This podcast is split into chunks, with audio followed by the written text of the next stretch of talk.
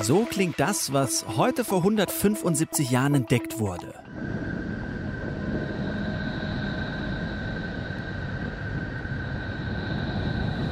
Was es ist, hört ihr jetzt in Deutschlandfunk Nova. Kurz und heute mit Tino Jan. Ja, er hat einen Durchmesser von 50.000 Kilometern, ist blau und wurde erst vor 175 Jahren entdeckt, nämlich im Jahr 1846. Die Rede ist von Neptun, der äußerste Planet in unserem Sonnensystem, zumindest seit Pluto nicht mehr als Planet gilt. Aber wie ist das eigentlich damals gelaufen? Wie hat man den entdeckt? Darüber spreche ich jetzt mit Ulrich Köhler, Planetengeologe am Deutschen Zentrum für Luft- und Raumfahrt. Schönen guten Tag, Herr Köhler. Ich grüße Sie. Wie oft werden heutzutage eigentlich noch Planeten entdeckt? Oder sagt man mittlerweile, naja, man kennt ja eigentlich alles? Ja, da muss man differenzieren. Ähm, es werden tatsächlich viele Planeten noch entdeckt, allerdings nicht mehr in unserem Sonnensystem. Dort ist das Kontingent so gut wie erschöpft. Aber seit 1995 weiß man ja, dass Planeten auch andere Sterne umkreisen und da ist man inzwischen schon bei über 4000, die man entdeckt hat. Bei uns im Sonnensystem, da sind es immer noch acht und einer, der ein Verdachtsfall ist. Und bei Neptun ist es eben 175 Jahre her, Mitte des 19. Jahrhunderts. Wie hat man den damals denn entdeckt? Hat man einfach mit dem Teleskop in die Luft geguckt und gemerkt, da ist was?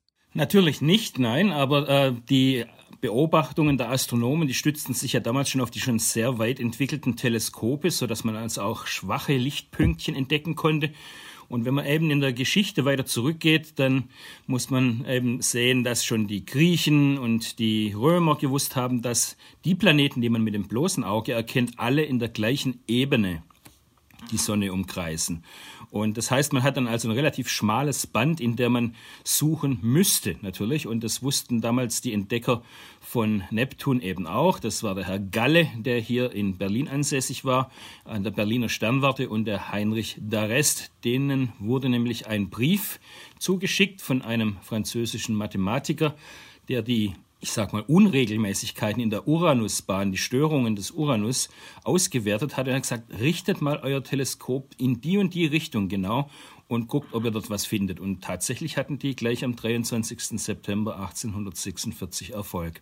Also kann man sagen, ist äh, die Entdeckung Neptuns eine deutsch-französische Erfolgsgeschichte? Ja, da waren dann zwischen 1846 und äh, unserem heutigen Tag natürlich noch ein paar weniger freundliche Zeiten zwischen Frankreich und Deutschland.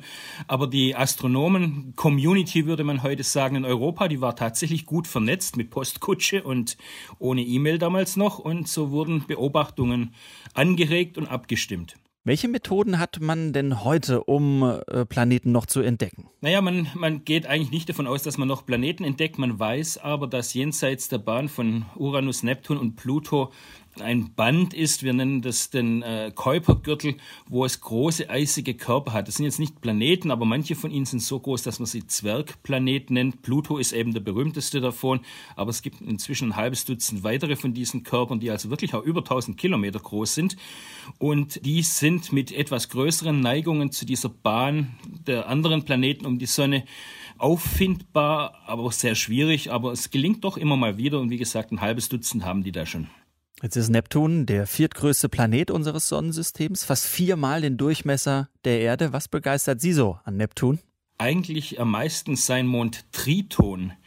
Der wurde 1980 war das, glaube ich, oder es war später, war 1986 von der Raumsonde Voyager 2 besucht und hat eine ganz ungewöhnliche Oberfläche, von der man weiß, dass sie sehr jung ist. Es muss also geologische Prozesse geben auf Triton, die seine Oberfläche immer wieder verändern. Und tatsächlich hat man auch so etwas ähnliches wie eine Art Rauchfahne von einem Vulkan entdeckt. Also da ist man sich äh, nicht klar, was es wirklich ist. Und das ist extrem spannend. Und äh, alle Planetenforscher wünschen sich eigentlich nichts sehnlicher, als dass wir mal ein Raumschiff basteln, das äh, in die Welt des Neptun eintaucht. Acht Planeten kreisen um unsere Sonne. Merkur, Venus, Erde, Mars, Jupiter und der Saturn waren bereits in der Antike bekannt. 1781 kam mit Uranus dann die erste Erweiterung des Sonnensystems hinzu und heute, vor 175 Jahren, wurde mit Neptun der achte Planet entdeckt. Informationen und Einzelheiten waren das von Ulrich Köhler, Planetengeologe am Deutschen Zentrum für Luft- und Raumfahrt. Lieben Dank fürs Gespräch. Ich bedanke mich auch. Dankeschön.